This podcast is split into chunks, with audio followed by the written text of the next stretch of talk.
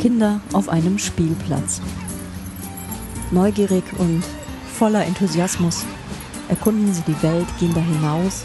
Jeder Tag ist neu, jeden Tag wird was anderes erlebt. Es kommen neue Eindrücke und es wird was Neues gelernt. Die Welt ist wunderbar, ein Abenteuerspielplatz. Was gibt Kindern eigentlich die Sicherheit, in die Welt zu gehen, zu explorieren? Was gibt ihnen den Mut und ja, das Selbstvertrauen, dazu zu lernen, auf fremde Menschen zuzugehen, neugierig die Welt zu explorieren und dabei, ja, neue Erfahrungen zu sammeln. Ja, herzlich willkommen zu Indiaka Punk, dem Psychologie-Podcast. Ich bin Bettina Meyer. Schön, dass ihr zuhört.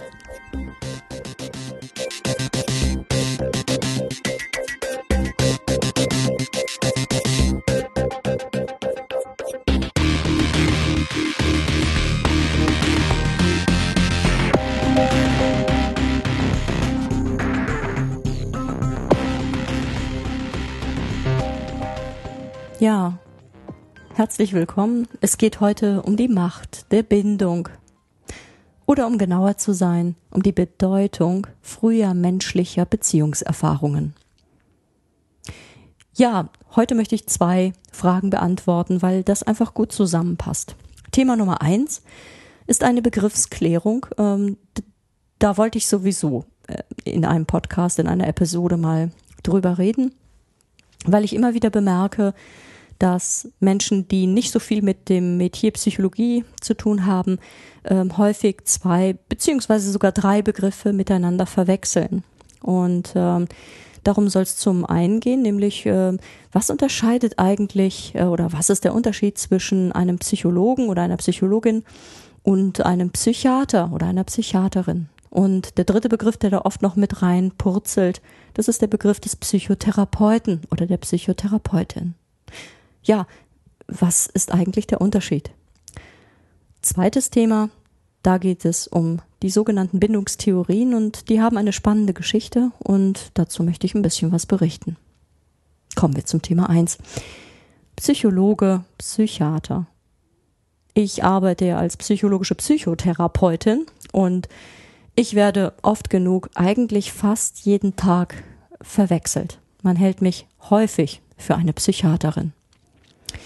Nun, was ist denn der Unterschied zwischen einem Psychologen und einer Psychiaterin? Der Psychologe oder die Psychologin, ja, das ist letztlich die Psychologie, die sie studiert haben. Das ist eine eigene akademische Disziplin. Man studiert, ähm, ähm ich habe noch auf Diplom studiert, habe einen Diplomabschluss in dem Studienfach Psychologie. Ähm, mittlerweile ist es der Bachelor und dann zuletzt dann der Masterabschluss. Und um die die Psychologie beinhaltet letztlich eine ganze Menge ähm, psychologischer Fachdisziplinen und eine davon ist auch die sogenannte klinische Psychologie.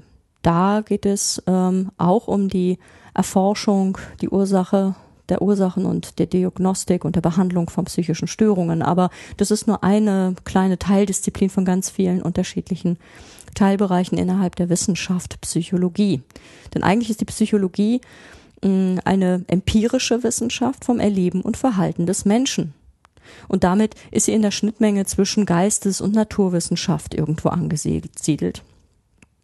Und ähm, damit sind Psychologen Anwender psychologischen Wissens.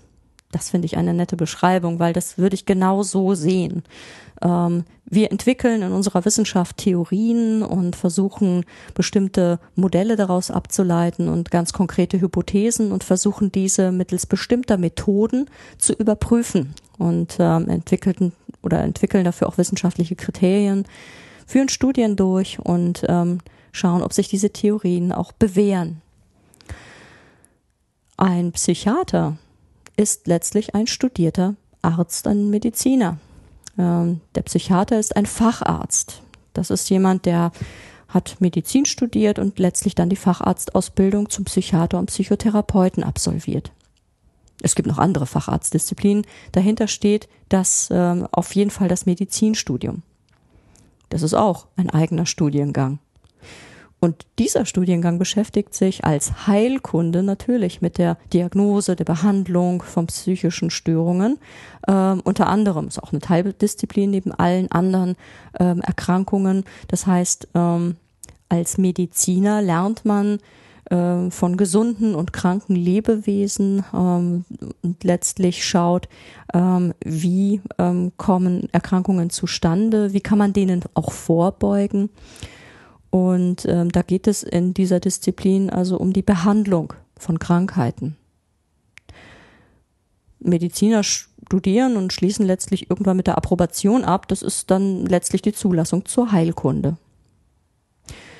Und dann kann ein Mediziner sich spezialisieren, beispielsweise als Facharzt für Psychiatrie und Psychotherapie. Damit ist er dann auch Psychotherapeut und wendet auch psychotherapeutische Techniken an.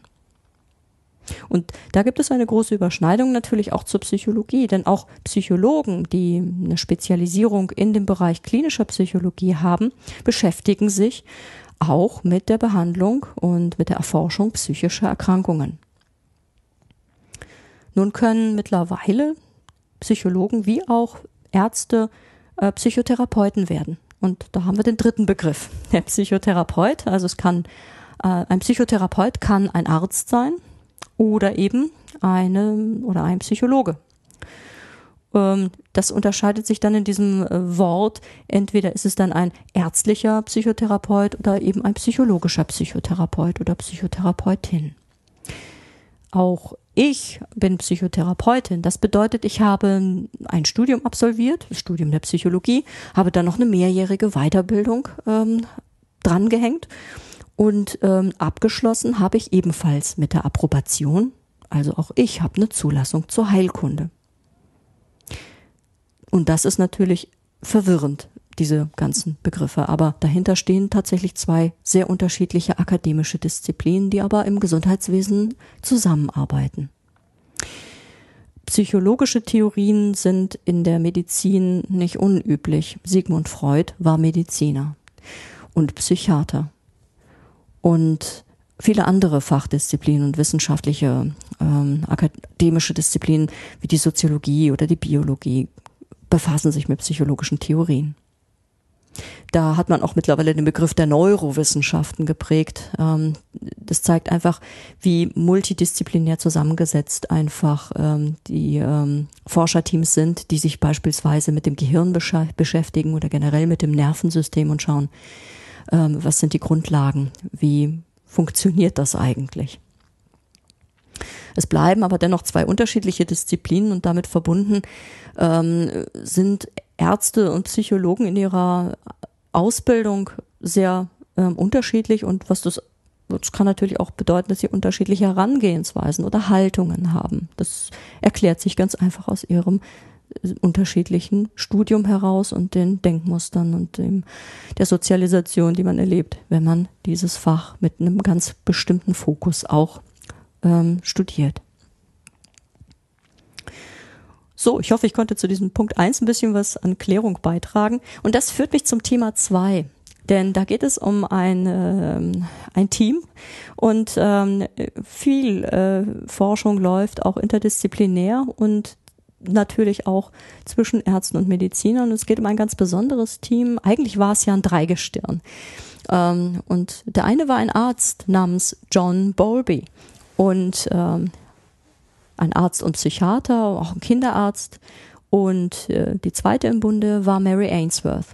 Sie war Psychologin und ähm, ja, beide bringen best, das best, die beste Haltung aus ihrer Disziplin mit, um zusammen ähm, letztlich eine ganz bahnbrechende Entwicklung ähm, im letzten Jahrhundert vorangetragen zu haben, die uns bis heute und auch die Psychologie, auch die ganzen Erziehungswissenschaften nachhaltig geprägt hat. Der dritte im Bunde, der soll nicht verschwiegen werden, weil er einfach auch in der Arbeitsgruppe intensiv mitgearbeitet hat. Das war James Robertson. Alle drei haben zusammen die sogenannten Bindungstheorien entwickelt und das ist bis heute ein ganz äh, großer Meilenstein in der äh, psychologischen Forschung oder in der entwicklungspsychologischen Forschung, weil es geht dabei um die Relevanz frühkindlicher Beziehungserfahrungen. Da gab es früher ganz klare Vorstellungen. Man hat Kindern streng äh, erzogen, man hat Disziplin eingefordert und hat die Bedeutung von emotionaler Unterstützung im frühen Kindesalter komplett unterschätzt. Ja, was bedeutet das, ähm, die Macht der Bindung? Nun, es geht um menschliche Wärme, Nähe, Liebe, die durch fürsorgliche und liebevolle Zuwendung geschaffen wird. Bindung bedeutet im Englischen übrigens Attachment. Und die beiden Forscher, die ich eben angesprochen habe, Bowlby und äh, Ainsworth, kommen aus dem englischen Sprachraum. Sie haben festgestellt, dass diese liebevolle Zuwendung genauso wichtig ist für Kinder wie Nahrung und Schutz. Und ganz, ganz relevant das weitere Leben beeinflusst. Hm, wer war John Bowlby? Hm, nun, er war ein Kind äh, im gehobenen Bürgertum in England, äh, geboren 1907. Das war schon eine ganz andere Zeit als heute. Mm, er wuchs zum Beispiel na, in sehr guten Verhältnissen auf. Die Eltern hatten eine Menge Geld und damals war es dort üblich, dass man Kinder von Kindermädchen und Gouvernanten erziehen lässt. Die Distanz zu den Eltern war ganz normal. Kinder wurden eigentlich erst so richtig wahrgenommen, wenn sie so ein bisschen älter wurden und dann äh, durften sie auch erst am Tisch mitessen oder ähm, wurden so langsam in die äh, elterlich, elterliche Nähe gelassen und durften dann auch äh, an gesellschaftlichen Dingen mit äh, dran teilhaben. Aber die Distanz zu den Eltern war ganz normal und ganz üblich für die damalige Zeit. Bezugspersonen waren damals tatsächlich eher die Kindermädchen und Gouvernanten. Bowlby selber ähm, kam dann auch noch ins Internat, als er etwas älter war. Und genoss dann eine Internatserziehung auch fern der Eltern. Vielleicht kommt es deshalb nicht un von ungefähr, dass er sich dann sehr früh schon für die Entwicklung von Kindern interessierte und äh, Studien betrieb oder auch wirklich geguckt hat ähm, und sich interessiert hat für die Entwicklung ähm, von Problemkindern. Er selber hat Medizin studiert, ähm, ist dann ausgebildeter Kinderarzt geworden und auch Psychiater. Zudem ist er auch, hat er sich auch als Psychoanalytiker ausbilden lassen und während seiner Studien muss er wohl auch eine Menge Psychologie aufgeschnappt haben. Er war auf jeden Fall ein guter Beobachter und zog seine Schlüsse. Und die waren für die damalige Zeit revolutionär. Er selber plante eigentlich, äh, psychoanalytische Annahmen empirisch zu überprüfen durch seine Feldbeobachtungen. Nach dem Zweiten Weltkrieg beauftragte ihn die Weltgesundheitsorganisation, die WHO, mit einer Studie zu Kriegsweisen und obdachlosen Kindern. Und er kam letztlich zu der Annahme, dass vor allem die realen frühkindlichen Beziehungen zu den Eltern oder der prägenden Bezugsperson die Entwicklung des Kindes nachhaltig beeinflussten. Ähm, es ging also nicht um unbewusste Fantasien, wie es die Psychoanalyse äh, nahelegt, äh, die psychoanalytischen Theorien, sondern er bemerkte, dass die Qualität der Mutter-Kind-Beziehung oder der prägende Bezugs, der prägenden Bezugsperson zum Kind, dass äh, die relevant war und dass ähm, Trennungen ähm, relativ starke Auswirkungen hatten. Er ging davon aus, dass es irgendwie ein biologisch angelegtes System der Bindung geben muss und er entdeckte die Bedeutung der emotionalen Unterstützung durch die primäre Bezugsperson. Das ist in den meisten Fällen die Mutter, das äh, kann aber auch jeder andere Mensch sein, es können auch zwei Menschen sein. Schon früh bezog er oder wollte er eigentlich die Eltern oder die Mutter in die Behandlung äh, von auffälligen Kindern mit einbeziehen. Das war allerdings in der psychoanalytischen Praxis damals gar nicht üblich. Ähm, da ging man davon aus, dass es nur stören würde und dass es vor allem um die Behandlung nur des Kindes ging. Mm. John Bowlby arbeitete nach dem Zweiten Weltkrieg in der Tavistock Clinic in London und äh, begründete dort auch eine Abteilung für die Behandlung von äh, Eltern und Kindern. Und er äh, führte dort auch seine Studien durch. 1950 kam da jemand dazu äh, aus dem fernen Amerika, nämlich Mary Ainsworth. Und das wurde ein äh, lebenslanges äh, Dream Team. Die beiden haben zusammen äh, eine ganze Menge miteinander gearbeitet. Ja, wer war Mary Ainsworth?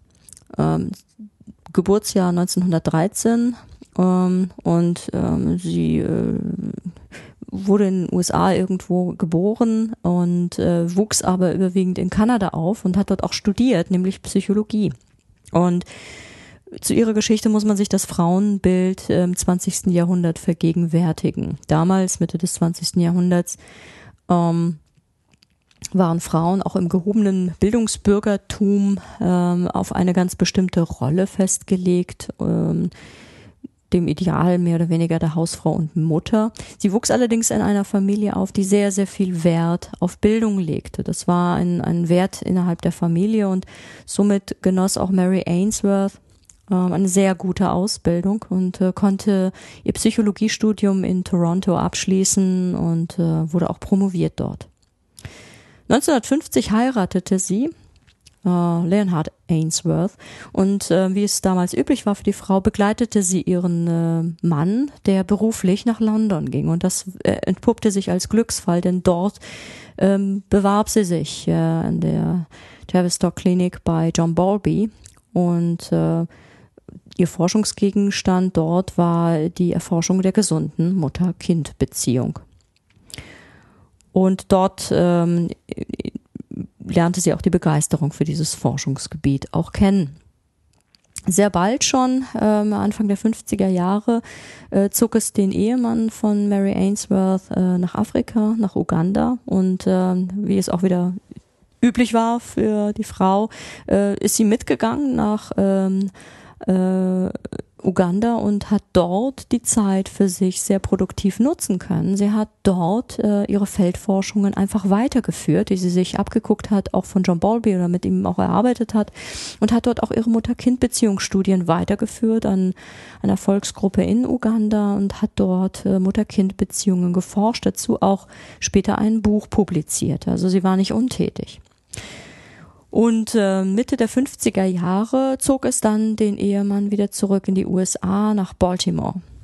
Sie ist natürlich wieder mitgegangen und äh, hat dort am Johns Hopkins, äh, an der Johns Hopkins University ähm, ähm, erstmal ohne große äh, gleichberechtigte Entlohnung äh, an dieser Universität gearbeitet, konnte dort aber sich äh, im Laufe der Jahre etablieren und hat es geschafft, dort eine eigene Forschungsgruppe aufzubauen.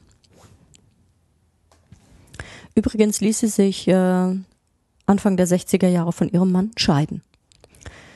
John Bowlby in, den, in äh, London geblieben, äh, hatte übrigens in den 50er Jahren aufgrund seiner revolutionären Ideen einen ganz schönen Ärger mit äh, seiner eigenen Fachgesellschaft, der psychoanalytischen Gesellschaft in England, die seinen Theorien äh, wenig Glauben schenkten und ähm, einen Film, den er gedreht hat, um zu beweisen, wie wichtig frühkindliche Bindung ist, auch äh, verrissen und äh, nicht glauben wollen. Er hat zusammen mit seinem Kollegen James Robertson den Film A Two-Year-Old Girl Goes to Hospital gedreht. Und das ist eine interessante, ein interessantes Filmdokument. Dazu existieren auch ähm, äh, Informationen auf YouTube.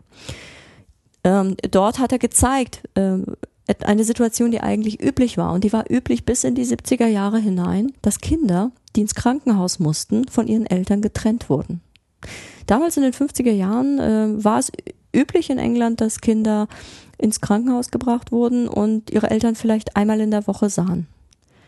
Äh, dieser Schmerz, der dabei entsteht, diese extreme Trennung, äh, die dort äh, eine massive Verzweiflung erzeugt, äh, hat er filmisch festgehalten. Und äh, am Ende dieser Zeit äh, in, im, in dem Krankenhaus war das Kind auch total verstört, auch gegenüber den Eltern und äh, extremst gestresst.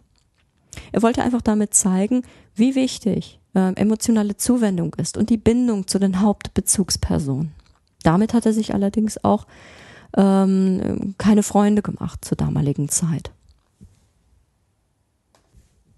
Mary Ainsworth in Baltimore ähm, etablierte auf jeden Fall in den 70er Jahren eine, ähm, ja, eine standardisierte Beobachtungssituation, wo sie versuchte, ein, ähm, ein Setting zu schaffen, wo man ähm, weiterhin die Mutter-Kind-Beziehung oder auch unterschiedliche Bindungsmuster äh, in einer Laborsituation quasi standardisiert beobachten und damit erforschen kann. Es entstand die sogenannte Strange Situation oder auch fremde Situation ein Versuchsaufbau, der quasi eine Wartezimmersituation ähm, schafft, in der quasi wie in jedem Arztwartezimmer damals üblich oder heute auch noch üblich eine, eine Spielecke äh, ist. Und ähm, eine Mutter wird mit ihrem Kind in diese Wartezimmersituation gebracht. Diese Situation ist beobachtbar durch einen Einwegspiegel und äh, man hat in dieser Situation die Möglichkeit, die Mutter und das Kind in Interaktion zu beobachten. Wie nahe kommen sich die beiden und was passiert auch, wenn bestimmte Dinge passieren. Unter, an, unter anderem ähm, verlässt die Mutter irgendwann äh, den Raum. Zuvor kommt eine Mitarbeiterin des Instituts dazu, versucht auch das Kind zu beruhigen, wenn die Mutter den Raum verlässt. Und es wird einfach beobachtet, was passiert in der Interaktion zwischen Mutter und Kind erstens in der Situation, wenn beide zusammen sich in einem Wartezimmer befinden, dann wenn die fremde Person dazukommt, wenn die Mutter dann herausgeht aus dem Wartezimmer und das Kind quasi mit der fremden Person alleine lässt, die auch versucht, das Kind zu beruhigen. Was passiert, wenn die Mutter wiederkommt? Was passiert, wenn die äh, fremde Person wieder rausgeht und dann letztlich auch die Mutter rausgeht und das Kind ganz allein in diesem Raum ist? Was passiert dann? Ähm, und dann kommt die fremde Person wieder, versucht das Kind zu beruhigen und ganz zum Schluss kommt auch die Mutter wieder. Also eigentlich ein einfacher Versuchsablauf, der mit vielen, vielen äh, Mutter-Kind-Paaren äh, quasi durchgespielt wurde. Mary Ainsworth hat es zunächst mit einjährigen Kindern, circa einjährigen Kindern gemacht und sie konnte tatsächlich unterschiedliche Bindungsmuster beobachten. Und ihr Forscherteam hat diese ähm, Beobachtungen auch fortgeführt und ihre Arbeit auch weitergeführt. Und Dazu entstanden die unterschiedlichen Bindungstypen, die sehr, sehr interessant sind. Ähm, denn sie belegen letztlich, wie wichtig ähm, eine liebevolle Zuwendung ist, wie wichtig die frühkindliche Interaktion ist mit der Mutter oder eben der prägenden Bezugsperson und äh, wie relevant liebevolle Zuwendung für das Kind ist. Sie hat entdeckt, dass es den sogenannten sicheren Bindungstyp gibt. Dann hat sie zwei unsicher gebundene Bindungstypen auch festgestellt. Ihre Forschungsgruppe hat später auch noch den sogenannten desorganisierten Bindungstyp festgestellt. Und letztlich zeigt es, dass ähm, es bei sicher gebundenen Kindern einfach so ist, dass die schon merken, ähm, wenn die Mutter aus dem Raum geht und das auch nicht zulassen wollen, letztlich dann auch sehr vehement reagieren können, sich aber dann auch wieder beruhigen lassen und auch vor allem beruhigen lassen, wenn die Mutter wieder zurückkommt und sich zwar vergewissern, ob die dann noch im Raum ist und bleibt, aber dann auch sich wieder in der Spielecke beruhigen können und auch wieder zum Spiel und zum Explorationsverhalten zurückfinden können. Während beispielsweise unsicher vermeidend gebundene Kinder eine gewisse Distanz zur Mutter aufrechterhalten, und ähm, merklich anders reagieren, ähm, wenn sie auch äh, wieder in den Raum zurückkommt. Und unsicher ambivalente Kinder beispielsweise gar nicht mehr sich auf die Exploration der Spielecke konzentrieren können, sondern extremst äh, nähebedürftig klammernd auf die Mutter reagieren und äh, aber auch wütend und äh, vehement. Man hat auch herausgefunden, dass je nach Bindungsmuster Kinder dadurch geprägt werden, nicht nur für die spätere Jugendentwicklung, sondern auch für das Erwachsenenleben. Und ähm, sich in dieser frühen ähm, Bindung so etwas wie ähm, Vertrauen entwickelt, eine Zuversicht, eine emotionale Stabilität und emotionale Kompetenzen, die relevant sind dafür, wie der Mensch später soziale Interaktionen führt, wie sicher er sich in der Welt auch fühlt. Ähm, Fazit, beständige, liebevolle Zuwendung durch eine Hauptbezugsperson mit sofortigen empathischen Reaktionen auf das Kind ähm, sind eher von erheblicher Bedeutung für die spätere emotionale Entwicklung des Kindes. Ähm, Mütter beispielsweise oder eben die Hauptbezugsperson stellt den sogenannten sicheren Hafen dar. Eine ein, ein Ort, in dem man sofort ähm, Nähe bekommt, äh, Beruhigung erfährt und ähm, Sicherheit emotionaler Art. Und gleichzeitig ist es auch eine, eine Trutzburg, eine Station, eine feste Station, von der aus man mit, mit Urvertrauen die Welt explorieren kann. Sicher gebundene Kinder gehen dann auch hinaus. Von dort aus, wenn die Mutter in der Nähe ist, kann man gut die Welt erobern gehen. Man fühlt sich stark und geborgen gleichzeitig, denn man kann mit dieser Verstärkung im Rücken zuversichtlich auf die Welt da draußen losgehen und sie erforschen und lernen. Und das äh, führt auch dazu, dass heutzutage kein Mensch mehr auf die Idee kommt, hoffentlich, ähm, Kinder alleine im Krankenhaus einzusperren, sondern die Eltern dürfen dabei sein, dürfen da am Bett mit sein, dürfen dort übernachten. Und es ist äh, so wichtig zu wissen, wie relevant das für die kindliche Entwicklung ist. Ja, eine faszinierende Forschungsdisziplin, die bis heute entwicklungspsychologisch weiter untersucht wird und ähm, vehemente Effekte natürlich auf äh, unsere Art äh, hat, mit Kindern umzugehen und auf das ganze Erziehungssystem und äh, relevante Erkenntnisse. Und ja, mit diesen Gedanken möchte ich ähm, ja die heutige Episode beenden und danke fürs Zuhören. Vielleicht bis nächste Woche. Tschüss.